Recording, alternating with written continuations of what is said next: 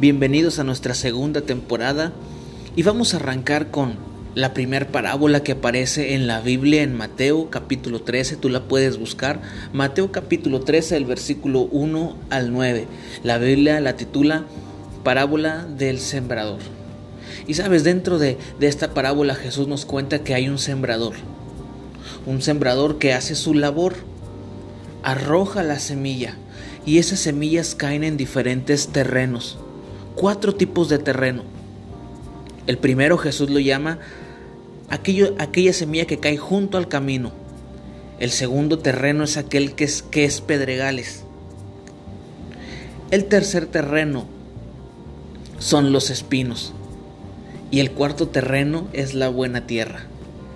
Escucha bien, Jesús explica quién es aquel sembrador. El sembrador es Dios quien quien arroja su palabra sobre nosotros. El sembrador es el Padre Celestial, es Dios mismo, es Jesús, quien todos los días quiere hablar a nuestra vida. ¿Qué es la semilla? La semilla es la palabra de Dios. Quizás amigo, amiga que nos escuchas en este día, quizás de pronto tú te has encontrado con algún versículo, alguien te, te comparte algo de la palabra y quizás lo has dejado pasar como un acontecimiento casual. Pero escucha bien, no es ningún acontecimiento casual. Es la oportunidad que Dios te está dando para hablarte. Es el momento donde el sembrador está arrojando esa semilla que te quiere bendecir. Entonces, el sembrador es Dios, la semilla es su palabra. Ahora, aquí está el detalle. El terreno es, son las personas, somos nosotros. Esos cuatro diferentes terrenos son cuatro tipos de personas. Y escucha bien, Jesús explica cuál es el terreno junto al camino. Escucha bien. Dice la palabra del Señor que junto al camino representa a cuando la palabra de Dios llega a nuestros oídos. Pero después viene el malo, así lo enseña la Biblia. Vienen las aves del cielo, que es el enemigo y nos roba esa palabra. Quizás tú has escuchado, te han predicado muchas veces la palabra del Señor. Pero la función del enemigo es tratar de robar esa palabra. Porque escucha bien, dentro de la semilla, dentro de la palabra que Dios nos habla, vienen promesas. Promesas que Dios nos quiere dar para bendecirnos. Entonces, cuando nosotros somos como ese terreno junto al camino, que las aves, el enemigo viene y roba esa palabra, sabes, perdemos la bendición de parte del Señor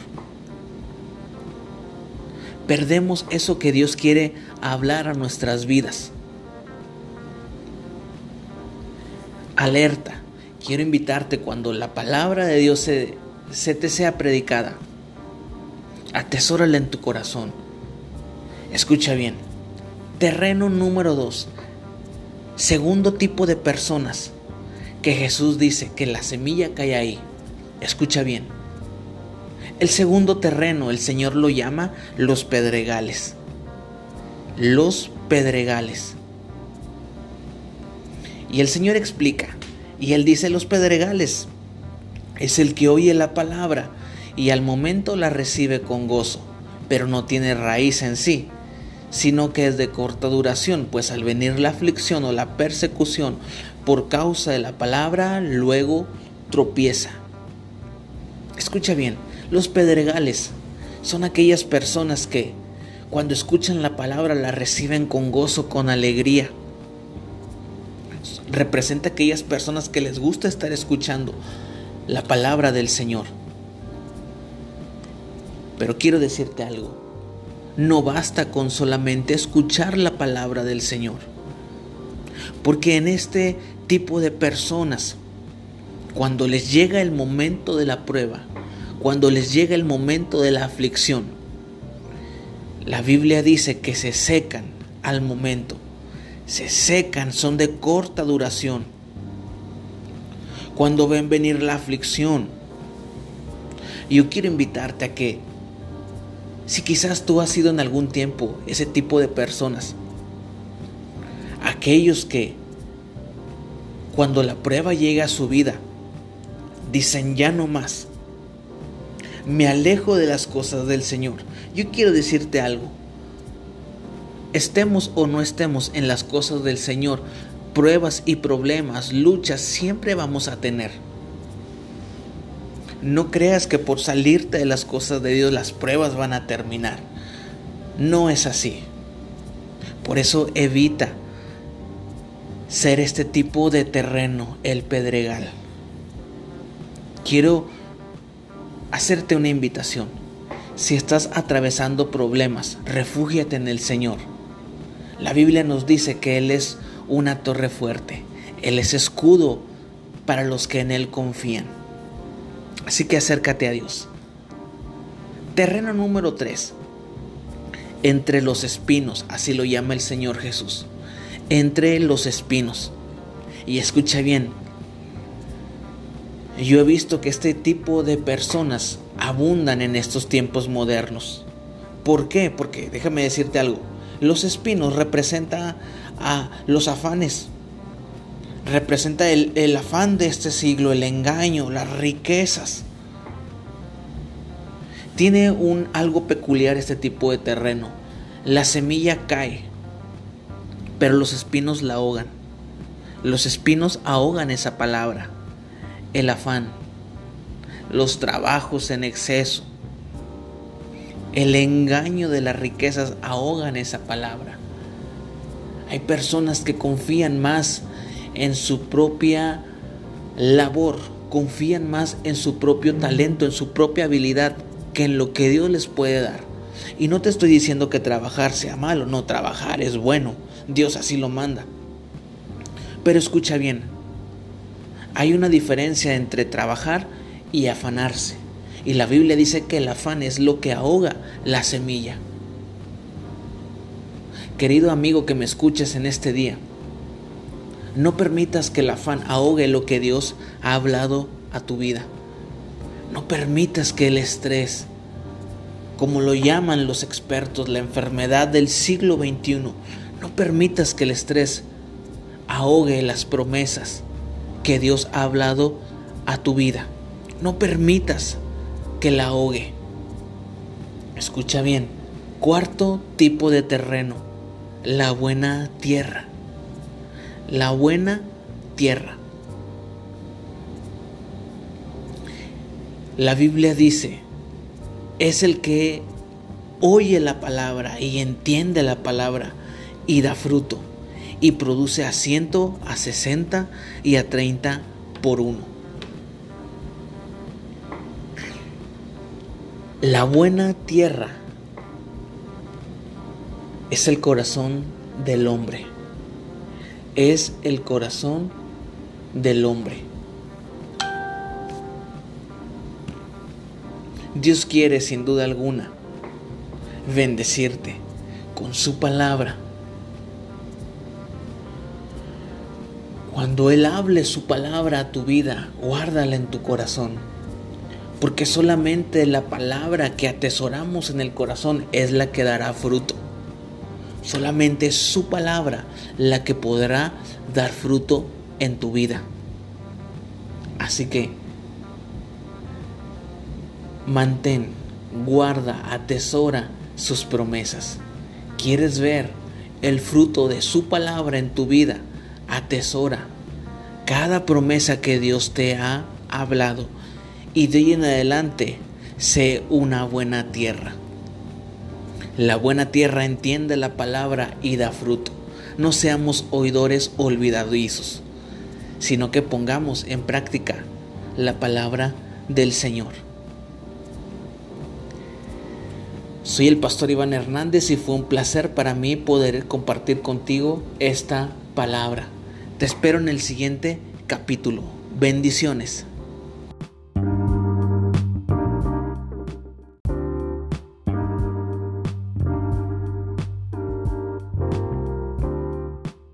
Hola, bienvenida al podcast del pastor Iván Hernández, un espacio de inspiración, fe y salvación. Comenzamos. ¿Qué tal? Te doy la más cordial bienvenida. Espero estés teniendo un excelente día. Y vamos a continuar hablando sobre las parábolas. En esta ocasión veremos Mateo capítulo 13 versículo 44. La Biblia lo titula El tesoro escondido. Y vamos a darle lectura. Dice así.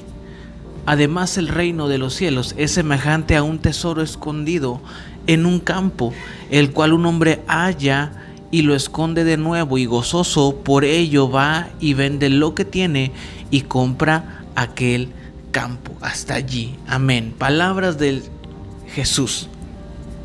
Escucha bien. La Biblia dice que el reino es semejante a un tesoro escondido. La palabra semejante quiere decir que es muy parecido. Está haciendo una comparativa de un campo al reino de los cielos. Escucha bien. Hay algunas personas que creen que la salvación está muy lejos. Creen que la salvación se encuentra quizás en esfuerzos humanos. Pero escucha bien la historia. Jesús lo cuenta y dice es un hombre que encontró en un campo un tesoro escondido. Este pequeño fragmento habla de la cercanía que podemos encontrar salvación a través de Jesús. La salvación que el Señor nos da no está ajeno, no está lejano a nosotros. Tanto así que la Biblia enseña que este hombre simplemente lo encontró en un campo. Y quiero decirte algo, amigo que me escuchas. Es nuestro diario andar donde Dios sin duda alguna se manifiesta en nuestra vida. Cuando nosotros leemos la palabra del Señor, encontramos salvación en, en la escritura. La Biblia apunta al Señor Jesús. Si quizás tú habías pensado dónde encontrar salvación, no está lejano. No está lejano. La Biblia dice que cercano está el Señor. El Señor se encuentra cerca de nosotros. Y quiero decirte algo. La Biblia dice, por gracia somos salvos. ¿Qué es la gracia? Simplemente es algo que no merecemos. Es algo que se nos da que no merecíamos este hombre que encontró el tesoro escondido, quizás no sabemos si era digno de encontrarlo, pero simplemente dice la Biblia que lo encontró. Y de igual forma es para con nosotros. No merecemos la salvación por nuestros propios méritos, pero el Señor Jesús se entregó por nosotros en la cruz del Calvario. Ahora solamente nos toca disfrutar de esa salvación. Escucha bien. La Biblia dice que este hombre después de encontrar ese tesoro escondido, dice la Biblia que lo esconde.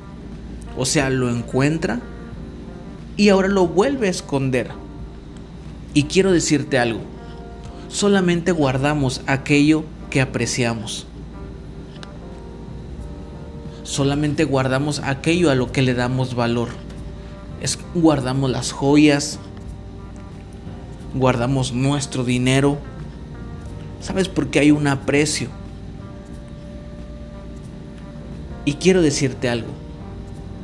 La salvación que el Señor nos da, debemos de cuidarlo, debemos de mantenerlo, debemos de esconderlo como ninguna otra cosa. Proverbios capítulo 7, versículo 1. Dice la Biblia, Hijo mío, guarda mis palabras, atesora mis mandamientos. Esta parábola del tesoro escondido es la similitud, es la semejanza a lo que ahora nosotros nos toca vivir. Andábamos deambulando en ese campo, ¿verdad? Que es el mundo, pero de pronto, por gracia, somos salvos, por gracia nos encontramos ese tesoro escondido.